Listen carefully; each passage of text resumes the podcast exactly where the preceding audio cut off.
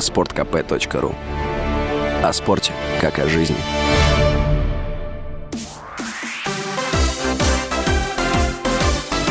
Новости спорта.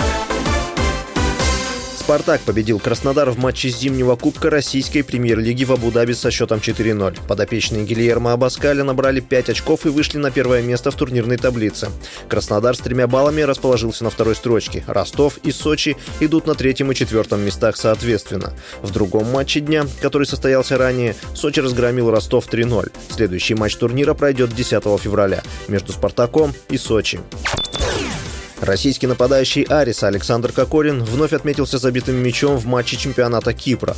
Форвард успешно реализовал пенальти в игре против клуба Докса. Встреча завершилась победой Ариса со счетом 2-1.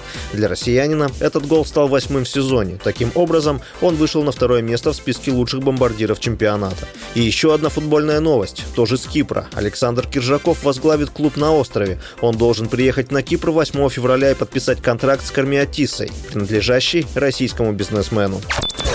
Международная федерация футбольной истории и статистики назвала лучших игроков Южной Америки 2022 года. Об этом сообщается на сайте организации. Лучшим футболистом Южного континента стал аргентинский форвард ПСЖ Лионель Месси. Лучшим вратарем признали аргентинца Астон Виллы Эмилиана Мартинеса. В список лучших нападающих попали бразилец Неймар из ПСЖ и аргентинец Хулиан Альварес из Манчестер Сити. С вами был Василий Воронин. Больше спортивных новостей читайте на сайте sportkp.ru Новости спорта.